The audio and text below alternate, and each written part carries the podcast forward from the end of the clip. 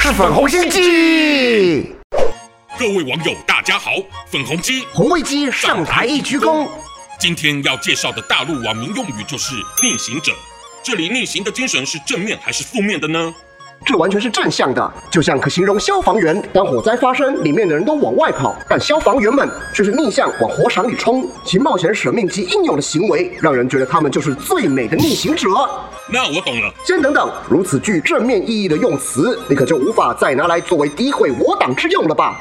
但你倒是可试着赞美一下我们习主席。办不到好吗？可别让习皇帝侮辱了逆行者的高尚意义。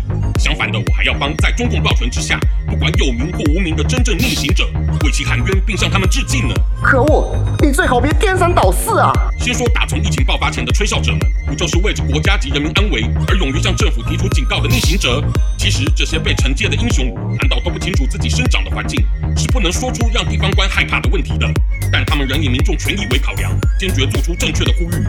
而疫情引爆后，许多为了资讯透明、正视自己内心正义的人民，无怨无悔，自愿。担当公民记者，实际的访查疫区治理的真相，希望让更多民众因了解而有助于加强防疫，但他们却得抱着视死如归的最坏打算来进行这种为了国家好才付出的举动，只是被党的暴力终结的那一天，比他们预期的更快发生了。哎，现在都已经走到有砸国药、自制疫苗可接种的危机解除时期了。你还提这些干嘛呢？